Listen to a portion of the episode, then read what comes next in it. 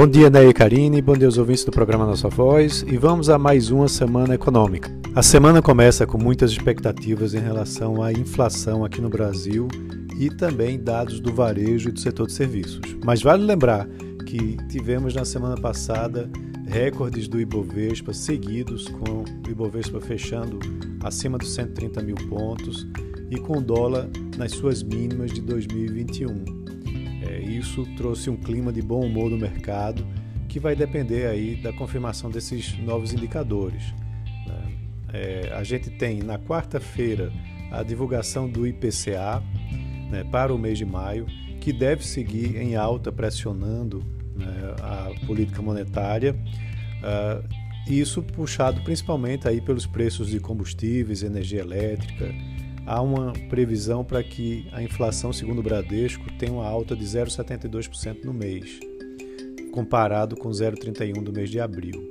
Também temos as divulgações da pesquisa mensal do comércio e pesquisa mensal de serviços, referentes ao mês de abril, ao longo dessa semana, que projetam uma recuperação em ambos os indicadores, né, por conta é, da flexibilização né, da mobilidade social conforme a vacinação vem avançando aqui no, no Brasil.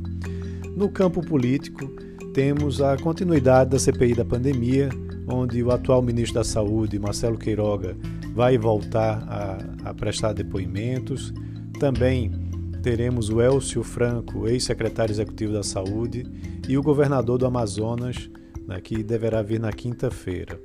Uh, temos uma expectativa muito grande em relação a medida provisória que visa privatizar a Eletrobras, onde Marcos Rogério, Democratas, foi escolhido como relator e esse senador era tido como a melhor opção pelo Planalto.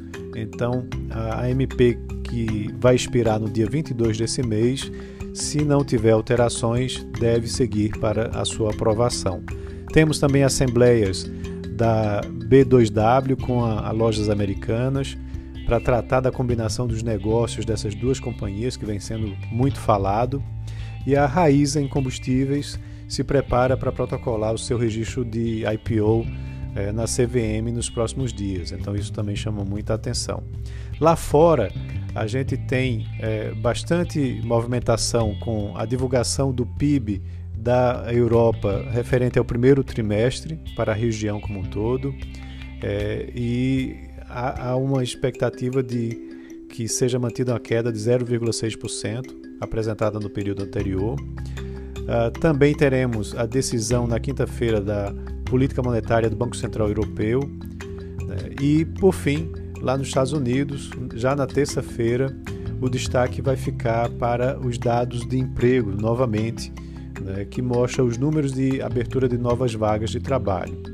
É, na quinta-feira, a gente tem também lá nos Estados Unidos o índice de preços ao consumidor, o CPI, né, que também há uma preocupação forte com relação à inflação lá nos Estados Unidos e a expectativa é que o indicador tenha uma alta de 0,4% na variação mensal, comparado aí com 0,8% no mês anterior.